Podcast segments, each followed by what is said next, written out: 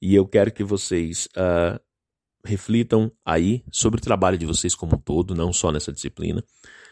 E observem a ideia do, da escada do sucesso, da trajetória, como as pessoas gostam de utilizar a expressão crescer na vida. Então, observem essa colocação aí que surge a partir dessa imagem. Você está lá na base, no primeiro degrau. Eu não vou fazer. É uma decisão é, considerável. E se você não vai fazer, não vai mesmo. Então, se você não vai fazer a sua tarefa, porque é um, uma das atribuições de papel do aluno, realmente você não vai fazer. Entende? Ah, eu não consigo fazer. É um outro ponto de vista. Mas quando você muda para o não consigo, é diferente do não vou fazer há indícios de que há uma ligeira vontade de fazer. Só não consegue. Vamos então trabalhar dentro dessa lógica do não consegue? Por que você não consegue? Você não consegue fazer a tarefa porque ela é postada e sete dias depois, quando chega nos últimos minutos de, do, do prazo, você quer fazer? Uh, você não quer fazer a tarefa porque o seu, seu aparelho, N situações, teve problema, mas você teve 4, 5, 6 dias depois, mas é melhor dizer que foi por causa disso ou daquilo. Não estou dizendo que essas questões não devem ser consideradas e não são relevantes. E pouco importa se o aluno disser algo para mim sobre a tarefa, se é verdade ou não. Quem precisa saber se é verdade é ele. Quem precisa se sentir bem com aquilo é ele. Se ele se sentir bem com a mentira, nós já sabemos qual vai ser o resultado para ele no que diz respeito a essa mentira. Entende? Então, é, quando a pessoa diz eu quero fazer, ela já deu três passos diferentes e direcionados a, ao crescer na vida. Ela já eliminou o não vou fazer, ela já eliminou o não consigo, ela pode ter consciência da dificuldade, mas ela aceitou. Não, eu quero fazer. Eu quero fazer diferente na minha vida. Eu quero fazer esse papel de aluno diferente na minha vida. Eu quero viver essa etapa diferente. Eu quero fazer algo diferente dos meus pais, do meu bairro, da minha vida. Por quê? Porque eu sou eu e eu não sou ninguém, eu não tenho que viver a vida de ninguém. Então é por isso que eu quero fazer diferente. Entende? Eu começo ou como vou fazer. Porque a partir do momento que você define é, eu quero, então vamos trabalhar a ideia do como.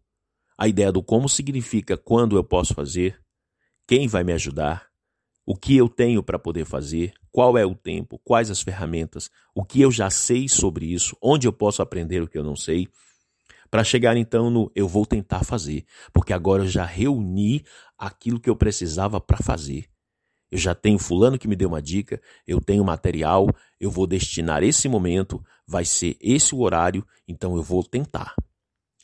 E esse tentar não significa que você vai fazer, mas é importante ter essa consciência de que você já está tentando. Porque aí, a partir do momento que você começa a tentar, novas uh, diretrizes vão surgir e uma nova observação vai surgir. Por que uma nova observação vai surgir? Você já não está lá embaixo no início da escada, você já está no meio da escada. E estando no meio da escada, ou seja, no meio do caminho, você já consegue visualizar aquilo que quem está lá embaixo não consegue ver. Então, esse eu consigo fazer, eu vou fazer, e de fato eu fiz.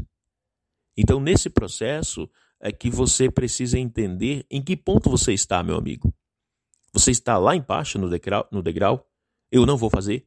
Esse eu não vou fazer, eu me refiro especificamente à sua postura como aluno no fechamento desse bimestre e nessas condições que a vida nos trouxe para que nós trabalhássemos e que você estudasse.